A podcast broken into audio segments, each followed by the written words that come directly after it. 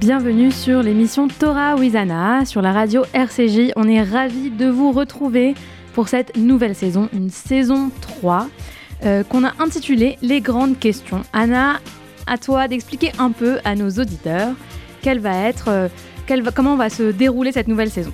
Alors cette nouvelle saison, en effet, va être un peu différente des précédentes. C'est la nouvelle année. Qui dit nouvelle année dit renouveau. Dit renouveau et à la fois répétition. On se répète, c'est encore Torah Widana, c'est les mêmes personnes, Anna Gourdikian, Anna Klarsfeld. En revanche, on se renouvelle sur le contenu. La première saison, vous vous souvenez peut-être, on vous avait fait une émission sur la paracha. La deuxième, la deuxième saison, on vous a fait euh, une saison sur des grands sujets euh, d'actualité.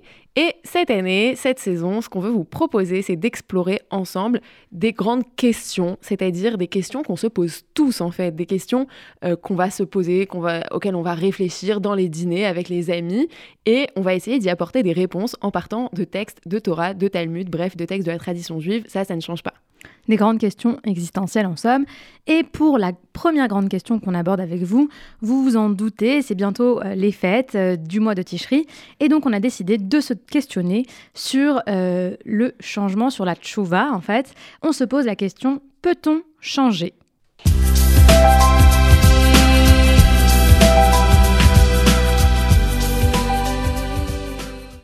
Alors, est-ce qu'on peut changer ou est-ce qu'on est, euh, finalement destiné à rester la même personne toute notre vie, voire condamné à rester la même personne toute notre vie sans pouvoir sortir de nos mauvaises habitudes? C'est effectivement une question euh, tout à fait de saison avec euh, et qui pour qui arrive. Alors moi j'ai envie de dire Anna, alors d'abord chers auditeurs, qu'on vous explique, il y en a une de nous deux à chaque émission qui va défendre le oui et l'autre qui va défendre le non. La répartition entre le oui et le non ne reflète pas forcément nos opinions personnelles, euh, mais c'est pour permettre un débat, pour permettre une confrontation entre différentes idées. Cette semaine, euh, à la question peut-on changer, je vais me charger de défendre le oui. La chance. C'est injuste. Mais c'est pas grave. Pour la semaine prochaine, vous verrez, c'est moi qui aurai euh, la réponse la plus facile. Alors, Anna, on peut changer, c'est vrai. Est-ce que tu veux qu'on commence par dire qu'on ne peut pas changer ou qu'on commence par dire qu'on peut changer? Bah moi j'aimerais bien commencer par donner quelques arguments pour lesquels, à mon avis, en tout cas selon la tradition juive, c'est possible de changer. Très bien, je t'écoute. Alors, d'abord, premier argument, un argument très empirique. Si on regarde, si on lit la Torah, on constate qu'il y a de nombreux personnages qui changent. Souvent d'ailleurs, ce changement est symbolisé ou reflété par un changement de nom. Donc on peut par exemple penser à Abraham qui devient Abraham, à Sarai qui devient Sarah quand il quittent leur terre d'origine et qu'ils se destinent vers une nouvelle terre, vers un nouveau monde. Donc ça, première chose. On peut aussi penser à Jacob, qui reçoit le nom d'Israël à un moment où il va vraiment profondément changer. C'est pas juste euh, pour faire joli ce, nouveau nom. Ça vient refléter le fait que lui, Jacob, qui au départ était quelqu'un d'un peu filou comme ça, qui avait fui, qui avait usurpé la bénédiction de son père, et puis après, hop là, qui avait filé à l'anglaise, qui s'était enfui pour fuir son frère euh, Esav et, euh, et sa colère. Et eh bien là, au moment où il va revenir dans sa terre natale et affronter Esav, au moment où enfin ça devient j'avais envie de dire un homme, un vrai, c'est-à-dire quelqu'un, c'est pas très féministe de dire ça. Bref, en tout cas, quelqu'un qui va faire face, qui va affronter les problèmes. Euh, Jacob reçoit ce nouveau nom d'Israël. On peut aussi penser, et c'est l'exemple le plus célèbre quand on parle de Tchouva, euh, à l'exemple de Joseph et de ses frères. Donc Joseph avait été euh, vendu en tant qu'esclave par ses frères qui étaient jaloux de lui. Des années plus tard, quand il est vice-roi d'Égypte et que ses frères viennent lui réclamer à manger parce que c'est la famine en Canaan et que en Égypte ils ont encore plein de blé. Euh, Joseph les fait passer par toutes sortes d'épreuves pour voir s'ils ont vraiment changé, etc. Et on voit que Judas euh, a changé puisqu'il est prêt à se sacrifier au profit de Benjamin alors que euh, était, comment dire, pas du tout prêt à se sacrifier pour Joseph. Au contraire, il avait sacrifié Joseph en son temps quelque part et il faut rappeler que Benjamin, c'est le frère de, le frère de Joseph, donc c'est aussi euh, le fils de Rachel, comme Joseph. Et donc il y avait une sorte de rivalité entre les fils euh, de Rachel, euh, qui, sont, qui la femme préférée de Jacob, donc qui étaient un peu les petits chouchous, et les autres.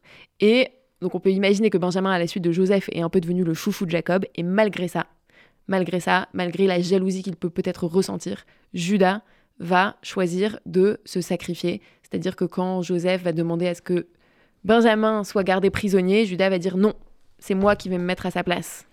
C'est vrai qu'il y, a, y a plusieurs exemples que tu cites. Sur, le, sur l'exemple des prénoms, c'est, vrai que c'est un changement effectif, mais quand euh, je pense au changement, j'imagine plutôt la tchouva, c'est-à-dire un changement aussi dans le comportement, un changement plutôt de, de valeur ou même, euh, même de, de, oui, presque de valeur morale, quoi, un changement carrément presque de paradigme. Est-ce qu'on peut passer d'un état dans lequel on se comporte toujours de cette manière à un autre? Euh, Et ça, c'est vrai que dans le texte que tu rapportes avec le frère de, de Joseph, Yehuda, Judas, il y a une, un vrai changement dans l'attitude, bien que finalement tout ça n'était qu'un voilà, n'était qu'une mise en scène de la part de Yosef. Et donc, du coup, il n'a pas vraiment subi les conséquences de, de son changement d'attitude, dans le sens où euh, il ne s'est pas vraiment fait faire prisonnier par son frère. C'est pas ce qui s'est passé. Pas lui-même, c'est-à-dire euh, lui-même. c'est Benjamin. Mais on voit quand même que Judas est devenu plus, euh, comment dire, capable de, se, de prendre ses responsabilités en fait et de se sacrifier pour, pour un de ses frères dont il est potentiellement jaloux. Et quand je pense aussi euh, Jacob qui devient Israël, alors certes c'est un changement de nom, mais moi je pense que c'est aussi un changement de, personnalité, un changement euh, assez profond en fait. Le fait qu'il passe de hop là, euh, je traite les, problèmes en, m'enfuyant, en étant un peu comme ça en mmh. soum soum, et ensuite il devient voilà quelqu'un qui est capable d'affronter vraiment, de faire face. En tout cas, le changement s'est mis en avant de manière positive oui, voilà. Par la Torah, c'est-à-dire que euh, c'est c'est quelque chose de positif. C'est pas de, de, rester comme on est. C'est pas forcément mis en valeur. Oui, en tout cas, c'est comme si la Torah voulait nous dire c'est possible de changer. C'est comme si c'était ça le message. Regardez, vraiment, c'est possible de partir d'un état où on est, on fait des choses pas bien, etc., et d'arriver à un notre état en fait de changer bah, de changer tout simplement. Et d'ailleurs il y a un, midrash qui est très très célèbre qui est euh, dans euh, je crois dans le traité euh, Pesachim. Pesachim Daf 54 qui dit que la teshuva que la notion de, de teshuva de retour sur soi et donc potentiellement de, changement a été créée avant même la création du monde. Donc on voit que l'idée que c'est possible de faire un retour sur soi et d'évoluer c'est hyper hyper une idée hyper euh, importante pour le judaïsme, parce que quelque part, si on ne peut pas faire ça, bah, on n'est pas libre. Et comme la liberté, c'est le but, c'est une valeur fondamentale. Si on ne peut pas changer, on n'est pas libre, c'est problème, problème, problème. Alors moi, je, vais euh, apporter euh, une autre source pour parler justement de tous les moments où on ne peut pas changer.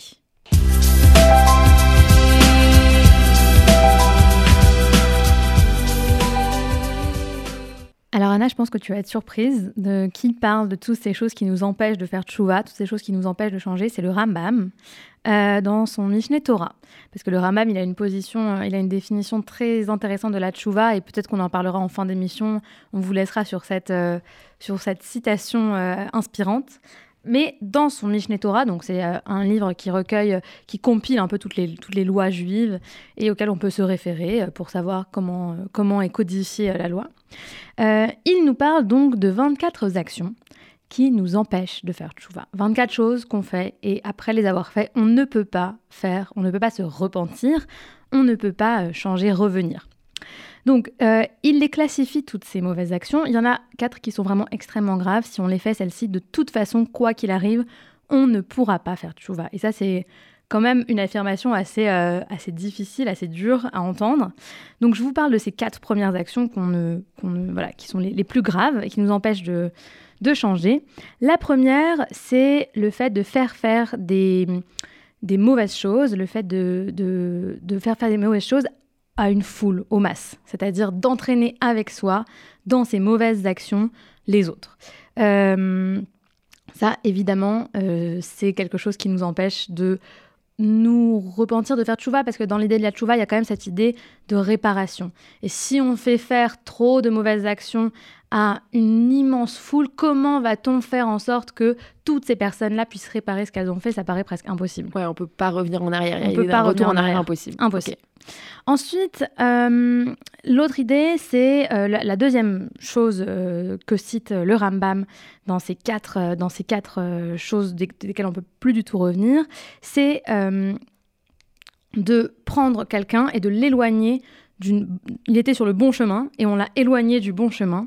Euh, par exemple, si on fait du prosélytisme pour une autre religion ou euh, si on essaye d'attirer vers soi euh, dans, dans, une mauvaise croyance, on peut penser par exemple aux sectes qui essayent d'attirer vers elles les, voilà, plein de, de, personnes et de les, de les éloigner dans, dans, d'une vie dans laquelle elles étaient bien. Ça aussi, c'est très difficile de, d'ensuite le réparer.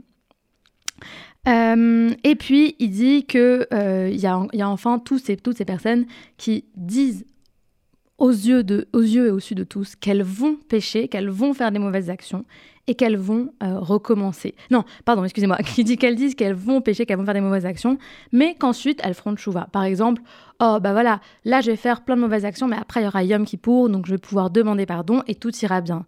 Donc elle, en, en, en se comportant mal, elles prévoient déjà le moment où elles pourront faire chouva. C'est l'idée de la procrastination du changement en fait, genre demain je me coucherai tôt.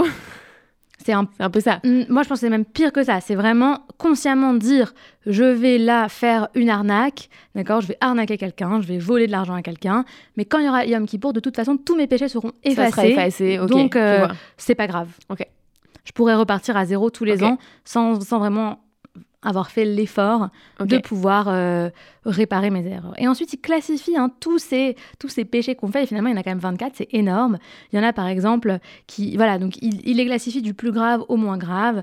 Il y a des, des petites actions, des petites mauvaises actions qu'il est impossible de réparer parce que, par exemple, il dit qu'on s'en rend pas compte du tout.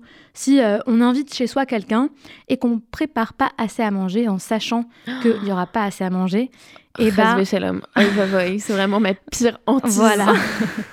eh bien, ça, par exemple, c'est un, un, un péché qu'on ne peut pas réparer parce que souvent, on s'en rend pas compte et on estime, dit le Rambam, que c'est pas grave. On se rend pas compte qu'il s'agit d'une d'une mauvaise action qui nous empêche du coup je peux dire de la que réparer. Moi, je rends compte. Donc tu en es préservé, mm. Anna. Il y a aussi ah, certaines actions juste qui nous qui nous bloquent dans notre, dans notre chemin de tchouva, euh, qui nous empêchent pas de manière définitive de faire tchouva, mais quand même qui nous bloquent. Euh, par exemple, quand on se...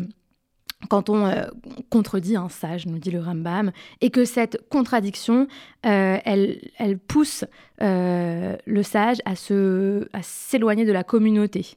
Donc ça, c'est, ça peut aussi, voilà, le fait de, d'avoir une telle, une telle marloquette que ce sage avec qui on, on, se, on se dispute va s'éloigner de la communauté et donc va être coupé de son lien aux autres. En fait, en fait ce qui me frappe dans, dans ce que tu dis, c'est que souvent, les choses sur lesquelles on peut pas faire tchouva, ça va être des choses sur lesquelles on a influencé les autres.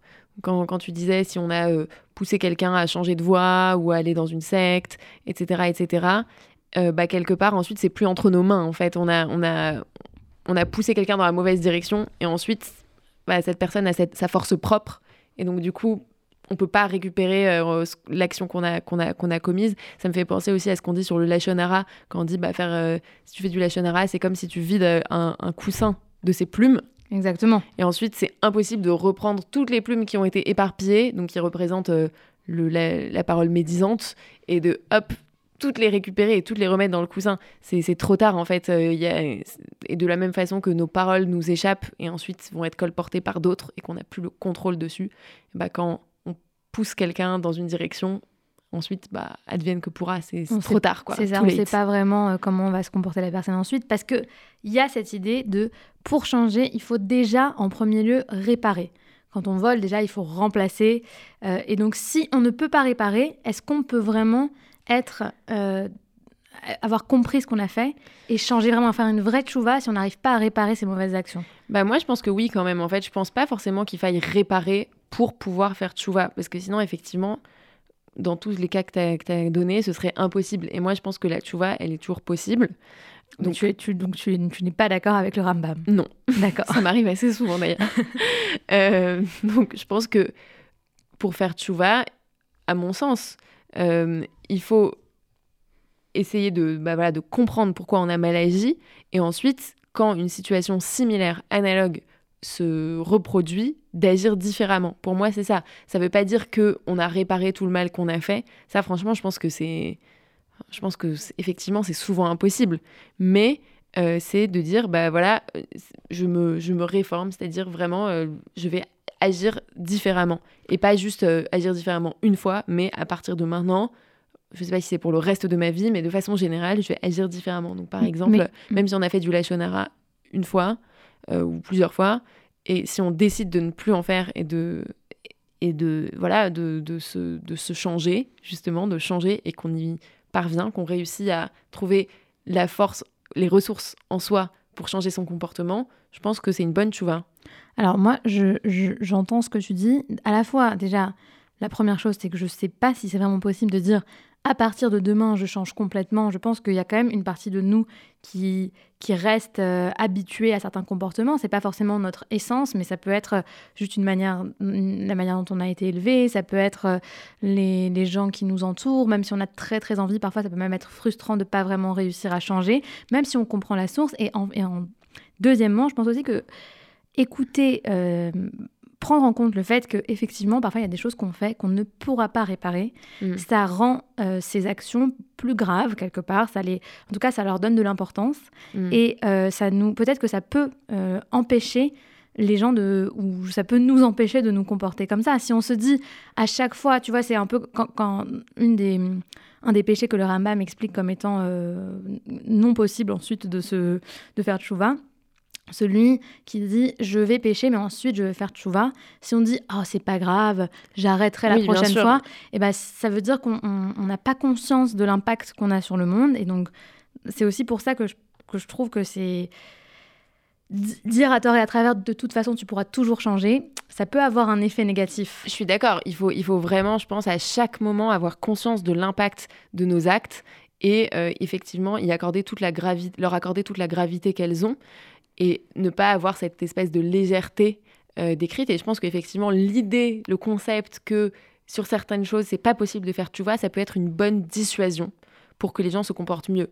Cela dit, euh, je pense que, alors, effectivement, comme tu as dit, je pense qu'on ne change pas du jour au lendemain, comme ça. Une mauvaise habitude, c'est pas tchac, je, claque dans mes doigts et par effet de ma simple volonté, euh, comme ça, vraiment très rapidement, j'ai évolué. Je pense que c'est un processus, je pense que c'est un effort à fournir de façon constante et à fournir comment En étant extrêmement conscient de soi, conscient de ses actions.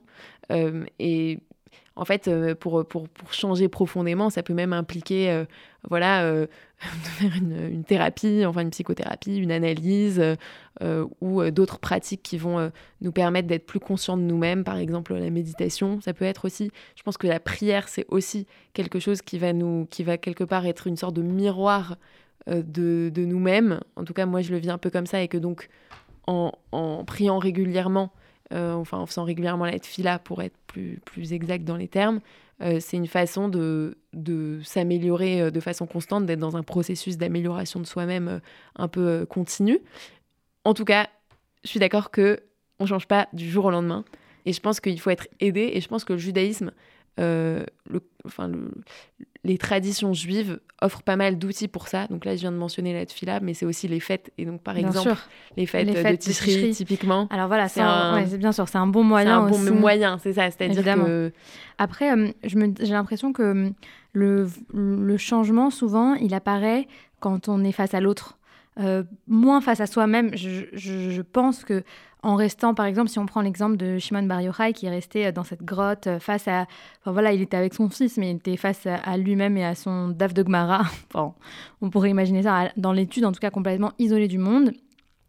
Quand il est sorti de cette grotte, euh, il était tellement, il n'avait pas vraiment changé en fait. Il n'avait pas profondément changé qui il était. Et c'est à partir du moment où le contact avec l'autre s'est fait et que son jugement a- voilà, a brûlé, euh, il brûlait de ses yeux tout ce qu'il voyait et qu'il estimait qu'il n'était pas à la hauteur de la création divine, euh, que là, Dieu s'est un peu euh, emparé de la question en lui, en lui montrant que c'est dans l'adverse, enfin c'est dans la, pas l'adversité, mais la, la la- relation à l'autre. L'altérité, justement, qu'on peut, qu'on peut se voir vraiment. On peut se... L'autre est aussi une sorte de miroir de nous-mêmes et que c'est à partir de, de cette rencontre qu'on arrive aussi à changer. Hmm. Moi, j'ai l'impression que, en fait, c'est là, c'est la question, c'est c'est son rapport à l'autre qu'il devait changer. Donc forcément, comme là, c'est son rapport à l'autre qu'il devait changer, il pouvait pas savoir quel était son rapport à l'autre avant d'être confronté avec l'autre. Mais parfois, il y a des changements qui nous regardent nous, par exemple, Comme quoi? bah, comme euh, la- notre façon de manger, notre façon de dormir, euh, ce genre de choses. Et Mm. c'est pas forcément en étant dans la relation qu'on va voir ce qu'on doit changer. Mais mais pour moi, le changement, la tchouva, elle, ne concerne. euh, Enfin, en tout cas, euh, si on parle d'idées juives, donc il y a l'idée de la tchouva euh, face aux, choses qu'on doit faire vis-à-vis de, Dieu, quoi. Et puis ensuite, il y a toutes les choses qu'on doit faire vis-à-vis de, l'autre. J'arrive pas à envisager une chou. Mieux dormir, c'est un truc hyper égoïste finalement. C'est que pour toi. C'est pas, c'est une bonne habitude euh, sanitaire, mais c'est pas une tchouva. C'est pas un changement de ta personne. Est-ce que tu changes si tu dors mieux ou si tu ah, je pense que oui, quand même. Je pense que du coup, ensuite, indirectement, tu es une meilleure personne pour les autres aussi. Donc c'est un- donc c'est Oui, mais toujours c'est pas- v- vers l'autre que c'est tourné le changement. Oui, on change pour être des meilleures personnes, pour être des meilleures personnes dans le monde auprès des autres. Ça, je suis d'accord. Je pense qu'on va devoir conclure cette, euh, cette conversation. Euh, en tout cas, je sais pas si on est toutes les deux d'accord pour dire ça, mais je pense qu'une conclusion, ça pourrait être que changer, c'est très, très, très difficile. C'est un processus long qui demande un effort, un engagement constant, mais que le judaïsme nous fournit des outils, euh, la prière, les fêtes, Rosh Hashanah, Kippour, pour nous permettre d'avancer dans cette direction. Tu es d'accord avec ça, Anna? Tout à fait. Et euh, que même s'il y a certains changements qui sont euh, très difficiles, ils existent, ils sont possibles. C'est aussi le message de la Torah. Juste pour terminer sur cette conception de la tchouva par le Rambam, selon le Rambam, la tchouva, c'est quand on se retrouve dans la même situation dans laquelle on avait péché, dans laquelle on avait mal agi, et que cette fois, on agit bien et on change. Donc voilà, je trouve que c'est une belle définition de la tchouva. On vous souhaite une bonne tchouva, euh, une bonne année, de bons changements. Euh, et euh, on vous laisse sur les paroles de cette Rachama qui était qu'est Céline Dion. Oups. qui contredit ce qu'on vient de dire, mais on aime bien cette chanson, donc on vous, on vous la met quand même.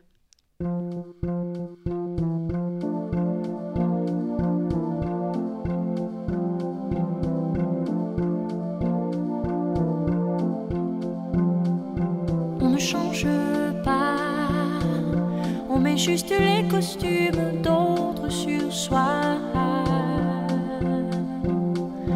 On ne change pas, une veste ne cache qu'un peu de ce qu'on voit. On ne grandit pas, on pousse un peu tout juste le temps de rêve d'un songe. Il est touché du on n'oublie pas l'enfant qui reste presque nul les instants d'innocence. Quand on ne savait pas, on ne change pas. On attrape des airs et des poses de combat. On ne change pas. On se donne le change, on croit que l'on fait des choix. Hmm, mais ces